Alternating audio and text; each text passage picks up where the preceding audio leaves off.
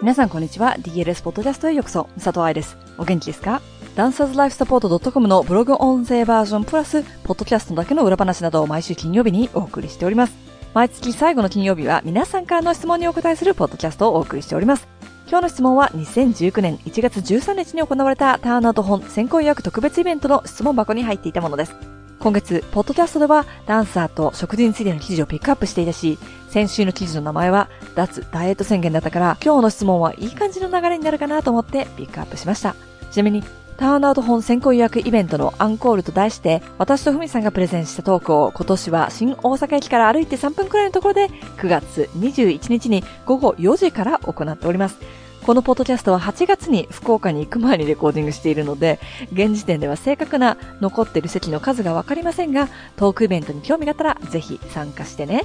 ちょっとくらいなら席を増やせる可能性がある会場なので、売り切れとなっていても、hello.dancerslifesupport.com にメールしてみてください。もしかしたら、もしかするかもしれませんよ。ただいま、先行予約中のプリエ使えてますかも、先行予約特別イベントがありますよ。ただ、トークの内容は毎年違うのでね。しかも、正しいスタンスにターンアウトした足でプリエをするという流れなので、イベントのトークも毎年少しずつ難易度が上がっているというか、専門的になっております。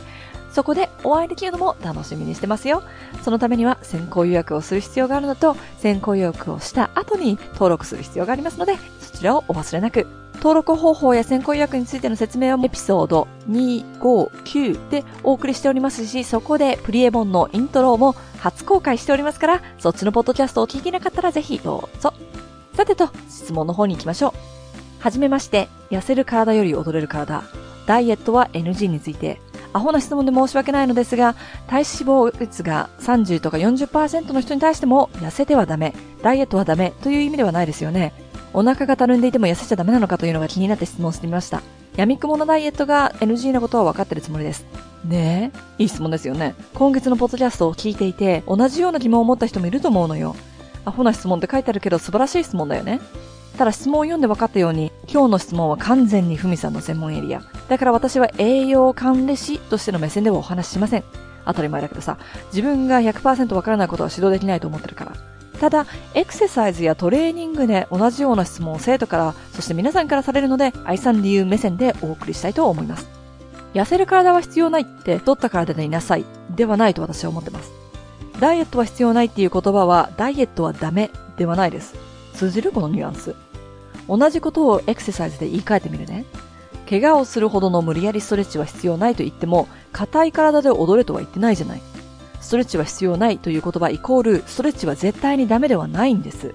踊るために柔軟性は必要でしょ？つま先がある程度伸びないと骨が成立しないから、ポワントシューズで体重を支えることは不可能だし。だけどね、踊るために必要だというのは大前提で行うし、ストレッチをすれば、痛い思いをすれば手に入るものでもないんですよ。柔軟性イコールストレッチってみんな考えるんだけど、柔軟性って筋肉の柔らかさかもしれないし、つまり健康な筋肉の繊維かもしれないよね。着地の柔軟性、柔らかさかもしれないし、ボードブラを柔らかく使うということかもしれない。我が視覚芸術、目で見るものだとしたならば、柔らかく見せる踊り方が必要であって、体が柔らかく、足は上がるけど、舞台の上でのお姫様が怪我するんじゃないかって心配はしたくないわけよ。我を通じて物語を伝えてるんだって、サスペンスやホラーを見に行ってるわけじゃないじゃん、私たち。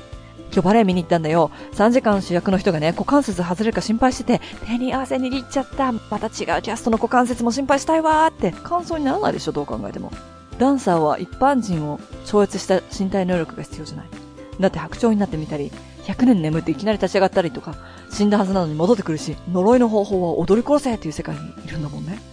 だからそれができるだけの体力、筋力というものも必要です。実際に研究でふくらはぎのストレッチをレッスン中に禁止し、カフライズで鍛えたら、ダンサーの肉離れや足首の毛が劇的に減ったというのが分かってるほど、強い体と怪我予防は繋がっています。だからダンサーとして舞台に立ちたかったら、長く健康に踊りたかったら、そういうトレーニングをしてきた人たちが残っていくから、みんなそういう体になっていくのであると私は思う。細さを追い求めて、その結果がいいダンサーになるのではなくって、いいダンサーになる、怪我をせず全てのチャンスを無駄にせず活躍するというゴールを追い求めていくと結果、アスリートの体になっていくってことね。でも努力って陰で行うものでしょバレエ学校の扉やダンサーのプライベート生活は外にいる私たちには見えないでしょう。でも目に見えるのは細いダンサー。だから、細さを求めてしまう。これをうまく使ってるのがマーケティングです。肌の綺麗な女優さんが使ってる化粧水を見ると、みんなこの化粧水買わなきゃって思うよね。